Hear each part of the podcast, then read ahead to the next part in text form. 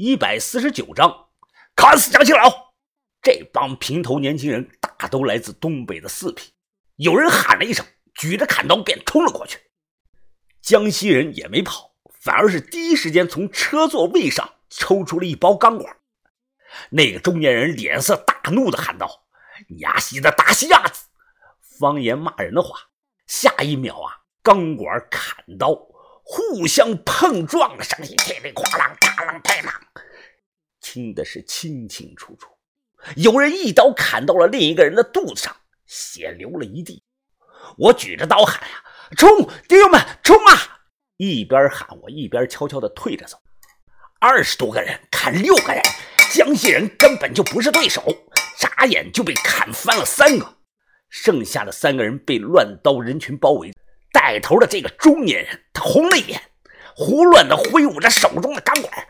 他们找准了机会，都钻到了车里，靠着越野车车门的阻挡，苦苦的支撑。我感觉下一秒，这几个人就会被乱刀砍死在车里。深夜国道上偶尔会开过来那么一两辆私家车，无一例外的。在看到这场战况后，都连忙的调转车头开走了，没人敢过来多管闲事。我退着走到了国道边就在这个时候，一双白手套他搭在了我的肩上。兄弟，你要去哪儿？我慢慢的回头，苦着脸说：“啊，志哥，我真的不会砍人啊。”他推了我一把，示意我上车。上车后，他点了一根烟。看着前方的战况，淡淡的开口：“哎呀，当年我也是这么冲在前头的，这一眨眼都十年了。”这个时候，远远的看到国道上出现了一排的车灯，目测是个车队。任小智看着，逐渐的眯起了眼睛，伴随着一阵滋刺耳的刹车声，我的脸色煞白。因为来了六七辆的面包车，不断的往下下人，每个人的手上都拿着家伙事儿。一个人脸上带着血，着急的跑回来，大喘着气呀！妈妈的，这个我们中了江西人的埋伏了！啊兄弟们，帮你挡着，你赶快走吧，帮我照顾好家里人。这个人刚说完话，一根实心的钢管便砸在了他的脑袋上，啪！溅出来的血溅我一脸呐，又是啪的一声，我们的车窗玻璃被砸了个粉碎。任小智抽出车座底下藏的刀，他直接就推门出去了。紧接着各种声音传过来呀，钢管和刀的声音，碰撞声、骂娘声、惨叫声。哎呀啊！几分钟后，任小智满脸是血，他拉开车门进来。嘴里叼着烟啊，竟然还没有灭。他直接打着火，一脚油门冲了出去。油门踩到底，他也没有松脚，车速是越来越快。我看到后视镜里两辆面包车在追。志哥，你受伤了？他双手握着方向盘，冷着脸不说话，只是盯着前方的路况。国道上，我们的车速已经飙到了一百四了。对于一辆老式的桑塔纳来说，已经到了极限。可身后的面包车，他不知道是不是改装过，仍然紧紧的咬着不放，并疯狂的不停的按着喇叭。我从后视镜看到，还有个人探出头来，拿刀指着我们比划。下一个路口拐出去是哪里啊？我脸色发白，想想，下一个路口出去应该是去往了色龙村那一带。很快到了路口，我们的车猛然减速，一个后轮刹死，滋，来了一个一百八十度的漂移掉头，直接就冲下了国道，开向了色龙村的方向。哎，志哥，要不换我来开吧？听我这么说，他突然笑了。兄弟啊，男人可不能说不行两个字啊！不多一会儿，后视镜中又出现了熟悉的车灯，他骂道。妈的要这么近，这帮江西佬是不是都他妈属狗的？哎，你说往哪里跑合适啊？我想都没想，马上说往人多车多的地方跑。话是这么说，可现在是深更半夜，在这通往乡间的小路上，哪里有什么人和车呀？哎，突然，也就是运气好，我扭头看到，在西北方向有个地方是灯火通明，不知道在干什么。有不少的人，还能听到有喇叭喊的声音。哎，去那里！到了后才发现，这里有几个巨大的帐篷，不少人笑着是进进出出。门口是灯火通明，有个小岗亭啊，他卖票的，买了票才能进去。我恍然大悟，原来啊，这里是个夜间的马戏团。那个年头，全国流动的马戏团非常的多，大部分活跃在一些二三线小城市和乡下地区。九五年之前出生的，应该很多人都看过流动马戏团；九五年之后出生的，估计看过的人就比较少了。任小智腹部他挨了一刀，我不知道伤口深浅，只看到他单手按着。夜场的马戏门票是二十块钱。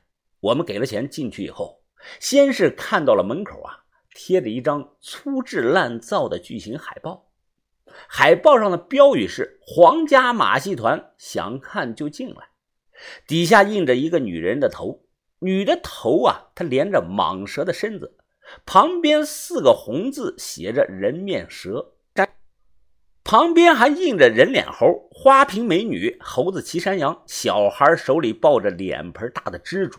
这些图案做的非常的生硬，看着就像是假的。这种流动的马戏团一般有上午场、下午场和夜场。上午场可以免费进来，目的是勾起人的好奇心；下午场和夜场呢才是重头戏。有的夜场还能看到重口味的表演。至于是什么重口味的表演，我就不说了，相信肯定有当年看过的人。进去以后。铁笼子里正在表演的是猴子骑自行车，这个猴子啊掂着个酒瓶，边骑边喝，引得看客们是大声的哄笑。场内抽烟的人不少，搞得是乌烟瘴气。我紧张的扭头来回看着，看那帮江西人有没有追进来啊？任小智靠的坐在个座位上，过了一两分钟，他叹了口气：“哎，兄弟啊，对不起你们了。”你们家里的人我会帮忙照顾的。他起身指着自己的伤口，这个就是个证据。南方人对我们下手了。我这一次看帮里的那些保守派的老头子们还怎么说。志哥，你……他点了根烟。不受点伤没有说服力呀。我早就知道江西人有埋伏，之前定的约定。是以淮河做分界线，我们不南下，他们不北上。这次过后，情况就变了。我受了伤，就代表他们向四平帮宣战了。我们这次的目标是控制住南方的两个大坑口。哪两个呀？我问了一声。他淡淡的说道：“江西某某河道的北周坑，还有浙江某某宋元明的起义军大坑。”我不敢明说地名，是因为这两个地方现在依然在。在江西某河道里有个北周窖藏大坑，河底下全是五行大布，永通万国铜钱，也有人叫那条河道叫永通坑。全国百分之七十的永通万国铜钱都是从那个河道里捞出来的。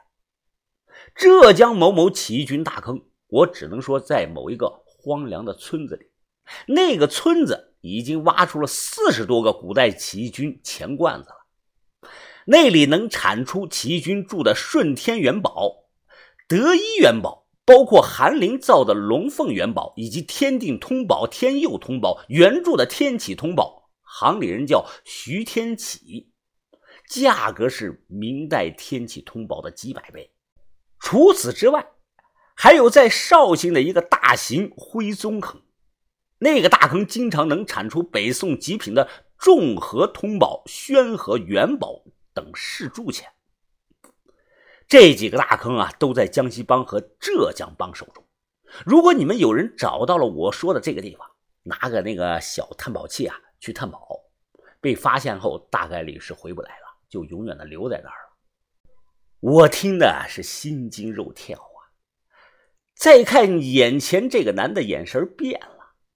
这个任小智手太黑了，他那帮兄弟可是都不知道啊。老大被砍伤，四平帮肯定要报复。他是以自己和那帮兄弟的命当诱饵，打破了现在多方接收的淮河分界的条约。东北四平帮要名正言顺的南下了。他的风格手段和天三九有些像，不过我知道田哥不会卖自己的兄弟的。这个人不愧外号叫黑手志。看我沉默了，他看了我一眼，怎么有想法啊？没有，没有。我忙说没有。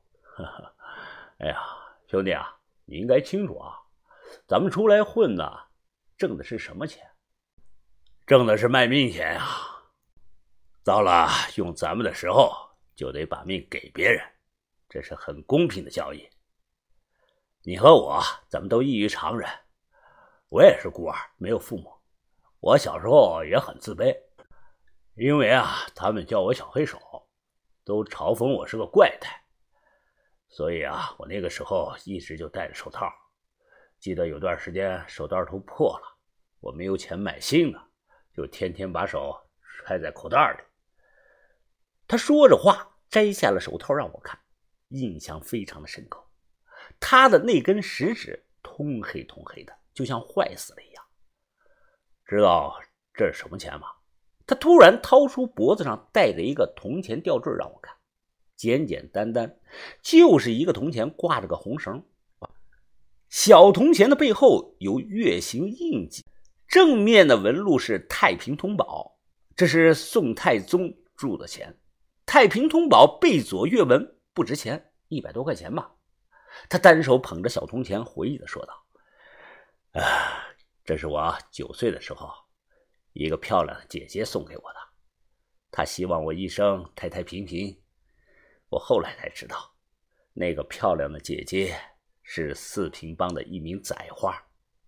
哎，突然想起了陈年往事啊，想说一说，你要不要听一听？”都是我的真事儿啊！啊，我说您讲，我听着。他嘴里叼着烟，靠后坐了一坐，抬头看着房顶。